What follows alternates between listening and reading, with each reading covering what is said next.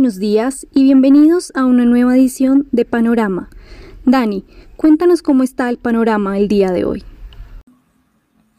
Muy buenos días Sharon, el panorama de hoy es indeciso, aunque parece que puede ir mejorando poco a poco. Con respecto a la noticia de la jornada, tiene que ver con algo que ha estado ocurriendo en América Latina, en el Congreso chileno y a pesar de las recomendaciones en contra de esta iniciativa, continúa avanzando la idea de poder eh, permitir que los ahorradores o trabajadores más bien chilenos utilicen parte de su ahorro pensional para hacer frente a esta crisis. Esto ya fue aprobado en Perú hace mucho tiempo y se ha venido hablando en Colombia. Recuerden que hay eh, un modelo en teoría de cesantías que debería servir para estas eh, situaciones, pero como es normal en nuestros países de América Latina, utilizamos estos recursos en cualquier otra cosa menos en lo que debería estar destinado. Así que este es un riesgo interesante, atractivo para algunos eh, especuladores de mercado que podrían apuntarle a algunas caídas de precios de activos en América Latina por las liquidaciones que podrían representar. Veremos qué continúa ocurriendo en este frente. Con respecto a las acciones hoy, en el mundo se está extendiendo un poco esa ganancia de ayer de casi el 0.8%. Futuros de Estados Unidos ganan el 0.2%. Eh, acciones en Europa al 0.5%. En China también, pues llevan ya ocho jornadas continuas de valorizaciones, continúa el apoyo de las autoridades para el mercado accionario y también de alguna manera la economía como un todo. Y eh, esto genera algo de ansiedad entre los inversionistas minoritarios que están volcados a la compra del de, eh, mercado accionario chino, generando especulaciones alcistas muy fuertes durante las últimas dos semanas. En Estados Unidos, Morgan Stanley decidió incrementar los precios objetivos de Alphabet, Facebook, Microsoft, Twitter. Para Alphabet lo pasó de 1.400 a 1.700 dólares la acción.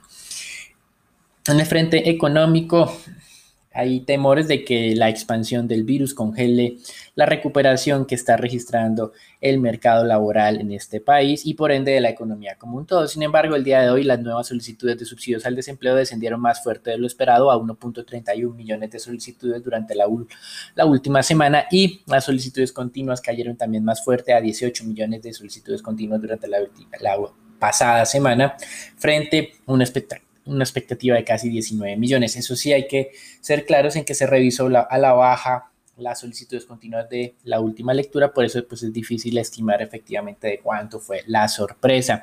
Y personal médico en Tuzla, recuerden, 20 de junio, Trump lanzó su campaña en este pueblo Oklahoma, en esta ciudad más bien de Oklahoma, em, evento que no fue tan concurrido, pero a pesar de eso, el personal médico eh, cree que este evento aceleró la tasa de contagio y de hospitalizaciones en, eh, en Tuzla. Y recuerden que en tres días, es decir, este sábado, Trump va a hacer también otro evento político en New Hampshire, que es pues, el estado de Hillary Clinton, y por eso pues algunos temen que eh, también pueda acelerar las tasas de contagio. Algunos gobernadores como el de Illinois está pidiendo una ley nacional que ordena el uso obligatorio del tapabocas. Obviamente, esto no lo va a hacer el presidente Trump. El, mientras tanto, su vicepresidente aseguró que la curva de contagio en el sur se estaba aplanando. Mirando las cifras del día de ayer, que son las últimas actualizadas, pues creemos que esta afirmación es muy equivocada o eh, digamos eh, demasiado política, pues eh, ni en Texas ni en California identificamos este descenso o este aplanamiento de la curva de contagios, tal vez hay algunas dudas en Florida y eventualmente solo Arizona podría estar ajustándose a esta afirmación del vicepresidente. En divisas el dólar desciende el día de hoy, nuevamente está en mínimos del último mes frente a moneda reserva, medido a través del DXY y está mínimos, entre comillas, frente a monedas latinoamericanas durante las últimas dos semanas. La actividad comercial alemana se recuperó menos de lo anticipado en mayo, creció solamente el 9% de las exportaciones, el mercado esperaba 14% de crecimiento y las importaciones crecieron solo 3,5%, esperando el mercado casi un 12,5% de crecimiento. Así que si bien es cierto, Alemania como un todo ha venido manejando bien la crisis eh, del coronavirus hacia afuera, pues las cosas no son tan fáciles teniendo en cuenta las dificultades que han tenido varios países para controlarlo. En materias primas, el petróleo sigue muy estable, en máximos recientes, WTI muy cerca de los 41 dólares, Brent por encima de los, WTI muy cerca de los 41, Brent por encima de los 43.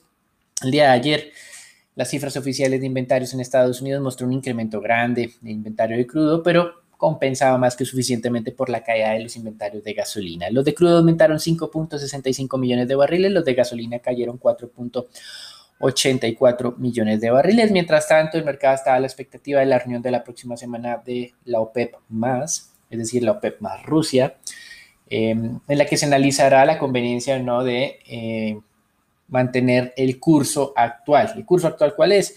Que hasta julio eh, van a mantener unas cifras de recortes de producción de más de 9 millones de barriles y a partir de agosto serán de 7.7 millones de barriles. Como no hay acercamiento entre Rusia y Saudí previo a esa reunión, estamos asumiendo que probablemente esto es lo que va a ocurrir. Y en renta fija, estabilidad completa durante las últimas 24 horas, tasas de tesoros a 10 años 0,65%. Ayer fue el corte en este mismo nivel de cerca de Em, pues de la colocación que tuvimos ayer de tesoros a 10 años, con una relación bit to cover, sí, la más alta de los últimos cuatro años, 2.62 veces. Hoy tenemos colocación de 19 billones de dólares de tesoros a 30 años. Los bonds alemanes también están muy estables en menos 0.45%. Con respecto a China, la inflación aumentó levemente en línea con lo esperado del 2.4 al 2.5%. Allá nuevamente hay especulación alcista sobre los precios de los, de los cárnicos, especialmente la carne de cerdo, pues las autoridades han decidido cerrar la importación de carne de varios países por el miedo a contagios de coronavirus. Recuerden lo que ocurrió con este mercado em, de productos de mar, el salmón, que hace algunas eh, jornadas, ya dos semanas, tres semanas, generó un brote de contagio en la capital de China que pues ya nos han informado que se ha controlado. La deflación al productor se moderó un poco, pero sigue siendo muy grande, pasando de menos 3.7% a menos 3%. En América Latina tuvimos reportes en México de una aceleración de la inflación del 2,84 al 3,33%. Recientemente el Banco Central de México redujo su tasa de referencia a niveles cercanos al 5%. Hoy va a publicar las minutas de esta reunión donde esperamos mantenga la puerta abierta para recortes adicionales. Hoy también se reúne el Banco Central de Perú, no esperamos ajustes, nadie lo espera, 0.25% mantendría la tasa de referencia. Y en Chile, como mencionábamos, está esta noticia del uso de los ahorros pensionales para hacer frente a la pandemia. Eso es todo por ahora. Los dejamos con Sharon, Raúl y Daniela para la información del mercado colombiano. Gracias, Daniel. Bueno, en el panorama local, Colombia fue incluida por el gobierno de Panamá en la lista de jurisdicciones que recibirán información de manera automática a partir de este segundo semestre sobre las cuentas financieras cuyos titulares o beneficiarios finales sean residentes fiscales colombianos, incluyendo también información relativa al 2019. Esta información proporcionada por Panamá se sumará a la información reportada por otras jurisdicciones a la autoridad tributaria, lo que permitirá a la DIAN tener el conocimiento pleno de los activos y pasivos que se encuentran en el exterior de los residentes fiscales colombianos y el valor de estos mismos, esto en camino a la transparencia fiscal y financiera a nivel internacional. Por otra parte, el de ayer el ministro de Vivienda, Ciudad y Territorio destacó que el número de viviendas de interés social, las viviendas BIS, vendidas en junio eh, que pasó fue equivalente al del mismo mes del 2019, lo que significa que se empieza a marcar este punto de recuperación en el sector. Bueno, en el podcast de ayer hablábamos también de las cifras de demanda de energía que había dado a conocer el Ministerio de Minas y Energía. Hoy conocemos cifras de la firma XM, quien calcula que en el mes de junio la demanda de energía decreció en un 5.44% respecto a junio del 2019. En lo corrido del año estaríamos alcanzando un decrecimiento de 2.49%. También ya habíamos conocido algunas cifras sobre, el nivel de los embalses. Según esta firma, eh, en el mes de junio cierra con un promedio acumulado de aportes hídricos del 79% con respecto a la media mensual histórica, situación que permitió que el nivel de embalses de generación de energía eléctrica en el país alcanzara el 47.5% de su volumen útil diario, una muy buena cifra de recuperación para el nivel de los embalses. Y para finalizar, el día de ayer el Banco de la República reportó que en abril de este año la deuda externa del país logró un nuevo máximo histórico. Eh, se ubicó en 144 mil millones de dólares, la más alta de la historia, superior en cerca de un 8% a lo registrado en junio del 2019 y un aumento de 3% frente al máximo que había hecho en marzo. Dado esto, la cifra se ubicó en el 48.6% del PIB, donde especialmente se destaca el aumento de cerca de un 12% en la deuda privada.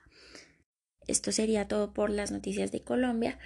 Eh, Raúl, ¿qué nos cuentas sobre la jornada anterior en el mercado accionario local?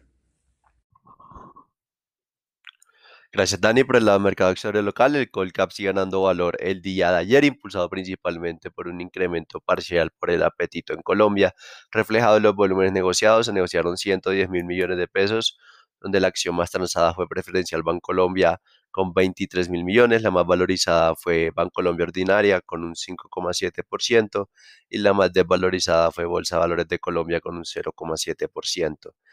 El día de hoy el índice colombiano podría mantener ese comportamiento favorable, donde se acercaría gradualmente a los 1.200 puntos en lo que queda de la semana, siempre y cuando no haya fuertes choques externos eh, desde en el plano internacional.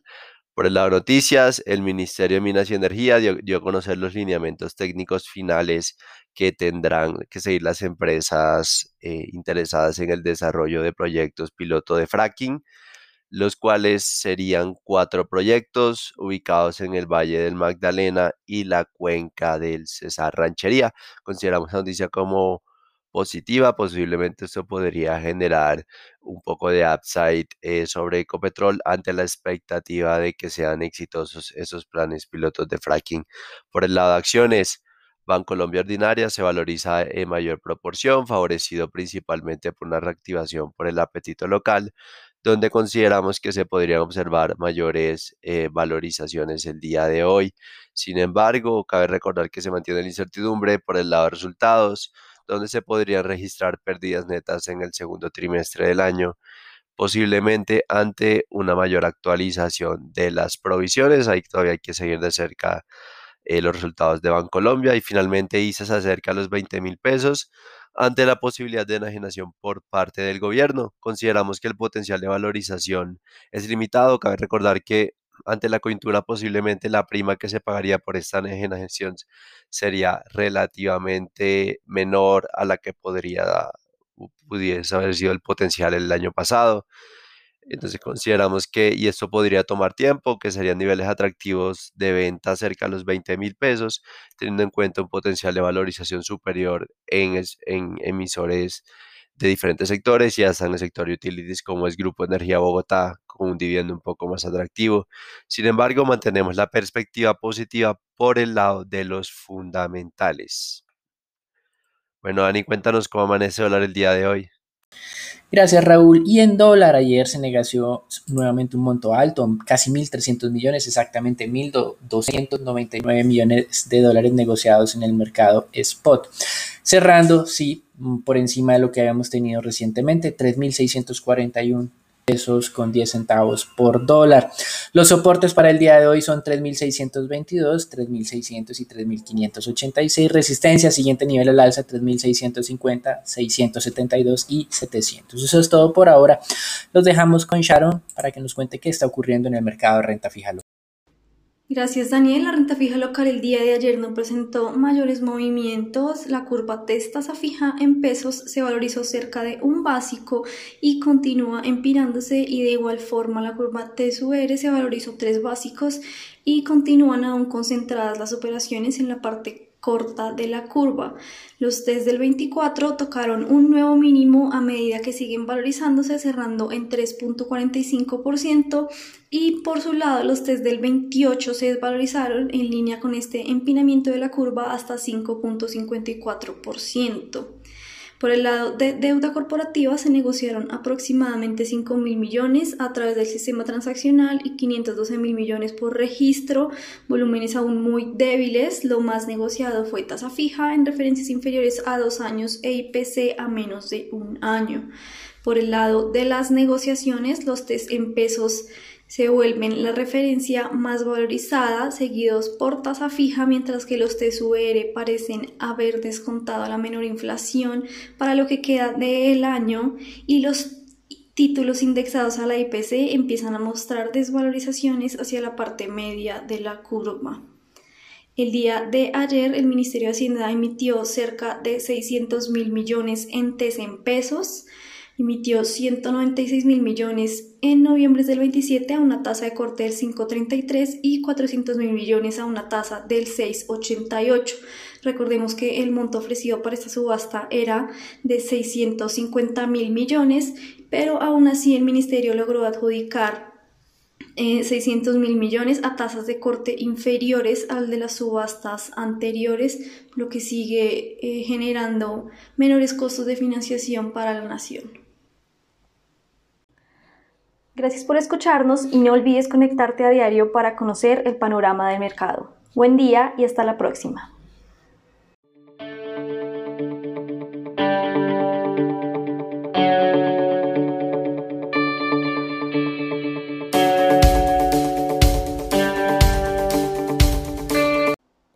El contenido de la presente comunicación o mensaje no constituye una recomendación profesional para realizar inversiones en los términos del artículo 240.11.2 del decreto 2555-2010 o las normas que lo modifiquen, sustituyan o complementan.